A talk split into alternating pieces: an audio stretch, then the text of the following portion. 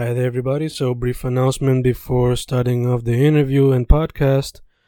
Just a reminder that if you want to support your boy, just go to Amazon and look up any of my poetry books under Fernando Correa Gonzalez, or just go to Bandcamp and YouTube and maybe listen to them on audiobooks. Thank you for supporting, thank you for listening, and enjoy the interview.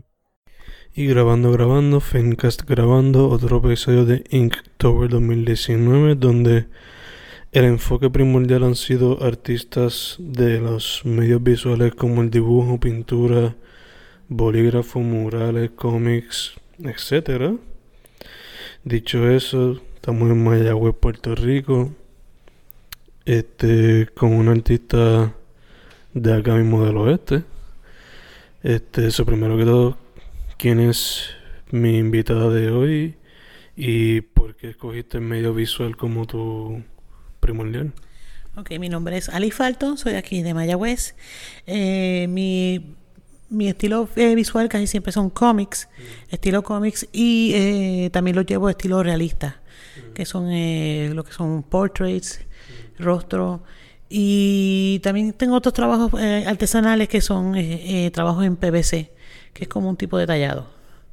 Ok, ok. So, entonces, yo por lo menos cuando hago ese trabajo, pues es más lo que son los cómics y eso. So, ¿Por qué la conexión con ese tipo de medio y cómo ha ido usted desarrollando su estilo realístico? Ok, eh, el estilo de cómics eh, lo fui descubriendo eso en los años 90, cuando estaba todavía en la escuela superior, y me dieron unos cómics de los X-Men, cuando estaba Jim Lee, en esos tiempos, en su apogeo. Quedé enamorada del estilo de él y empecé a buscar mi estilo. Y de ahí no me he despegado de, de eso. El estilo realista, pues, es algo que siempre he llevado de la sangre. Eh, mi familia, mi, mi tío, también eh, mucho el estilo realista.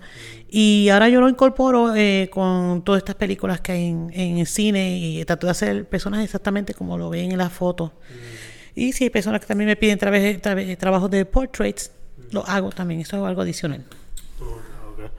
Dicho eso, ¿ha considerado hacer su propio cómic o sí? Sí. Sí, tengo mi propio cómics. Eh, nosotros ya yo he hecho otros otros cómics con otras personas. Eh, son líneas que duraron quizás cuatro o cinco ediciones, pero por cosas que no llevan ahora mismo a eh, decir, pero eh, decidimos cancelar eso. Ahora mismo estoy con una línea completamente mía. Eh, es un cómics ya más orientado a niños y jóvenes eh, con principios taínos. Eh, tiene que tener mucho con mitología, fantasía, es más alegre, no tiene que ver nada histórico con los taínos, pero se envuelve en eso. Ok, ok. ¿Cómo se llama entonces la línea? El cómic se llama Guailí, el pequeño taíno. Eh, ya vamos, ya estamos por la tercera edición, empecé el año pasado con el cómics, ha tenido buena acogida, especialmente con los padres. Hay escuelas que han querido invitarme para entonces llevar el cómics y todas esas cosas, porque pues, le ha gustado mucho. Pues no solamente tiene elemento de, de aventura, también tiene elemento de enseñanza, taína, la enseñanza de la naturaleza y todo esto del medio ambiente. Ok, diríndose que esa, como que llevar el cómic a esos ambientes ha sido como que una de sus mejores experiencias por ahora.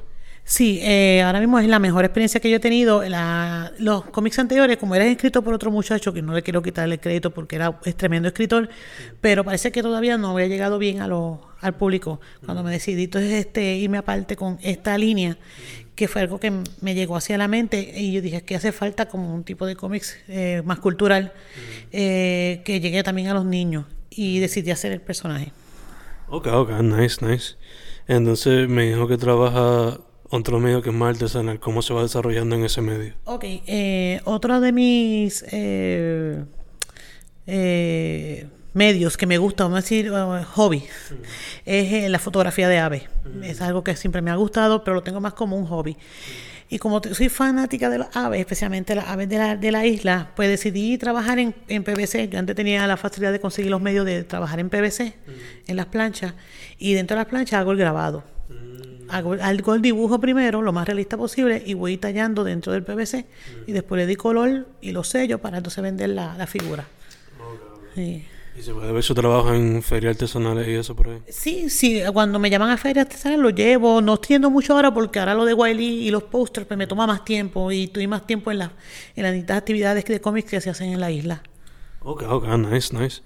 ¿Hay algún otro medio que no ha podido practicar que quiere meterle mano? Bueno, yo quisiera practicarle animación, eh, animación en computadora, todo lo que es CG, todo eso me interesa mucho, pero ahora mismo no tengo los medios para el equipo para practicar eso, pero siempre me ha traído. Ok, ok, nice. Eh, dicho eso, usted ya tiene un tiempito ya como parte de la escena artística en Puerto Rico, so, le pregunto cuál ha sido su experiencia y qué tú crees que le hace falta para que se siga moviendo hacia adelante el arte en Puerto Rico. El apoyo local. Yo creo que es lo más importante porque artistas hay.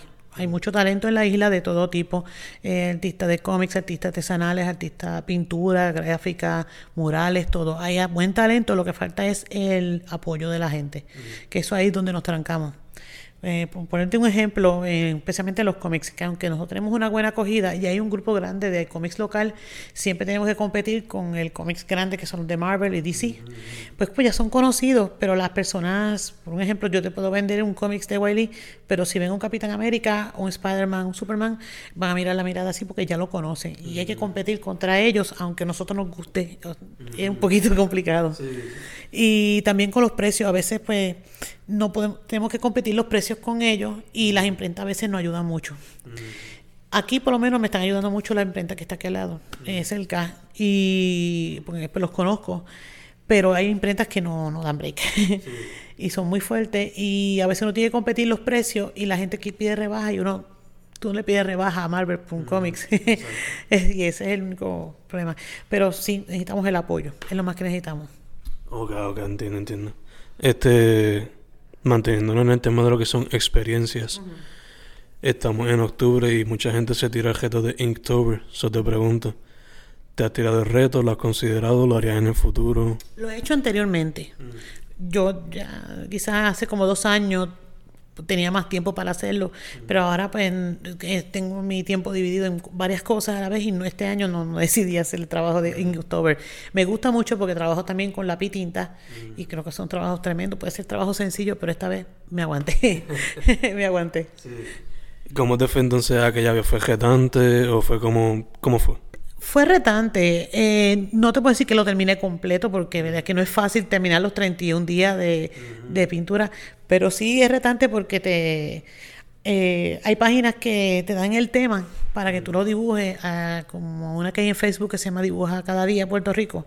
Ellos a veces dan el temita y tú pues haces el dibujo y el reto es tratar de hacer eso el mismo día, cómo te sale, cómo te queda y ponerlo. No era fácil, pero se puede, se puede.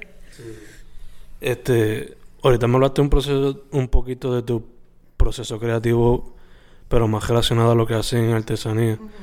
¿Puedes contarme cómo se ve tu proceso creativo cuando se trata más de los cómics o de los trabajos realísticos?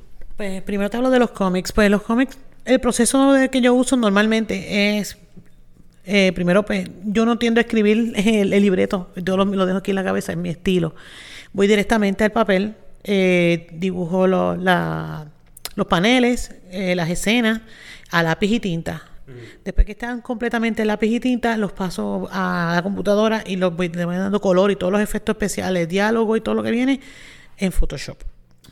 hay dos colores con eso. Mm. ya después de ahí los voy empaginando y los envío a la imprenta. Mm. El proceso de fotorealismo, eh, lo que estoy usando son eh, ahora mismo son los Prismacolor. Lápiz Prismacolor los dominó, eh, me encantan, con papeles no tradicionales, sino como papel en estraza o papel fondo negro, porque los efectos quedan muy buenos. Y pues ese es observando constantemente. Pues ya los cómics, pues uno tiene más libertad de, con, el, con, el, movimiento, pero ya en foto, pues tiene que estar uno mirando el proceso. Y al final del, del retrato sí, eh, uso acrílico blanco para resaltar detalles blancos. es el proceso que yo uso. Entonces, en cuestión del cómic, como es no solamente historia que usted creó acá, pero también conllevan parte histórica. ¿Cómo usted entonces hace como que research y después hace su historia o cómo es la cuestión? Sí, eh, Pues no me voy muy literalmente a la historia de Puerto Rico porque quiero hacerlo bien atrás, mucho antes de que llegaran los españoles, para no tener ese conflicto histórico.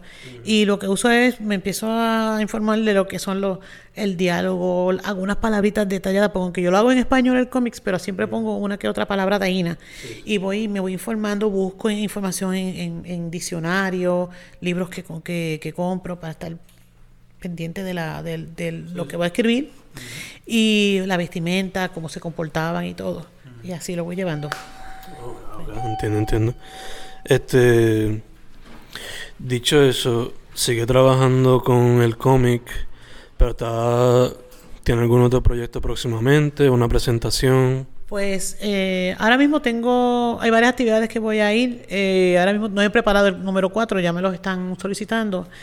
Pero tengo pendiente la convención de hay una aquí en la Católica, en el colegio, en la Católica hay una convención de cómics, hay una creo que en Huánica y no recuerdo ahora mismo qué otra. Creo que en diciembre, ah, en diciembre yo participo de un grupo de artesanos y artistas que tienen un, tipo de tienda eh, rodante que se llama Pop Up, la tienda Pop Up, y yo siempre participo en ello y llevo todos mis trabajos. Nice, nice. Entonces, si alguien quisiera meterse ahora a lo que es el arte visual o cualquier tipo de arte, ¿Cuál sería su consejo para esa persona? Que lo haga. que lo haga. Ahora mismo hay tantos medios, hay tantos estilos y, y las artes le trae tanta variedad. Mm. Eh, ahora mismo los jóvenes lo que buscan casi siempre son lo que es la diseños para los juegos de video, que es lo que está moviéndose mucho, o todo lo que es CG para películas, todo eso, los cómics, que es lo que yo trabajo, que trabajo así, este lo que, lo que le, le, llegue, lo que le llegue al corazón, lo que le guste, si le gustan los murales, que lo haga, que sepa, que sepa los permisos también, que se informe, que haga todas las cosas eh, como, como la ley manda, que no se meta en problemas, exactamente. Bueno, que sea pues una, una expresión de, ya personal, pero yo lo digo a ellos que se atreven, que se tiren, que no sean tímidos, que no sean tímidos. Me he encontrado con jovencitos, todavía en su adolescencia, que tienen a veces un talento increíble, pero le tienen miedo al, al que dirán, al público. Y, y a veces en, las convenciones me traen los dibujos para que yo los mire y yo le digo, ¿y qué tú haces aquí y no estás vendiendo? Eso es lo primero que le digo. Eh, que expongan y que no le no se rebajen eh, a, a, darle rebajas a sus trabajos. Si usted sabe que usted se trabajó en ese trabajo, cobre eso mismo pues usted sabe que usted lo hizo bien y que lo hizo y que le, le, tomó muchas horas hacerlo. Eso que se informen, metan mano y que sepan valorarse entonces. Exactamente, que sepan valorarse, que sepan valorarse, que saben que, que, eh, que es un problema aquí en la isla. Eh, hay gente que le gusta comprar eh, arte, coleccionistas, pero hay personas que no consideran y siempre buscan la rebaja cuando no saben el, el sacrificio, el trabajo y el gasto que tuvo esa persona haciendo ese trabajo. Ya, ya entiendo completo. Este, entonces, para ir cerrando, ¿dónde la gente puede contactarle para lo que sea? Ok, eh, me pueden contactar en Facebook o en Instagram. En Facebook puede ir a AV Art Studio, así mismo que AV Art Studio, y así mismo me pueden conseguir en Instagram, en la misma dirección. Ok, perfect, perfect. Pues entonces, eso sería todo de mis preguntas. No sé si quiere hablar de otra cosa, si está bien con eso. Este no tengo más ninguna, pues, tengo ya preparada para hablar sobre lo de arte. Eh, también, eh, pues quería para mí promocionar, mi hermano también es artista gráfico, él trabaja, tiene también su línea de cómics, también tiene que ver con Taino, pero ya este más, más adulto, adolescente adulto, es un guerrero y creo que el arte se ha visto por todos lados. Si se ha visto un, un taíno con una bandera pintada en el cuerpo, él la fue el que la creó, eso ha corrido por todos lados. él tiene esa línea, también él se dedica a, a restaurar imágenes de iglesia o, o imágenes que, o figuras que tengan las personas en la casa, también él las deja nuevas. Pero él se concentra en, en, en su, cómics también en pósters, son unos pósters preciosos. ¿Cómo se llama él? Él se llama Ángel, Ángel Gabriel Falto. Igual. Ok, ok. Perfect, perfect. Pues entonces, dicho todo eso, Fencast de Octubre 2019 con Alice Falto de AV Art Studio en Facebook o en Instagram, ¿verdad? En Facebook y Instagram, exactamente. Ok, eso sería todo. Muchas gracias. Gracias a ti.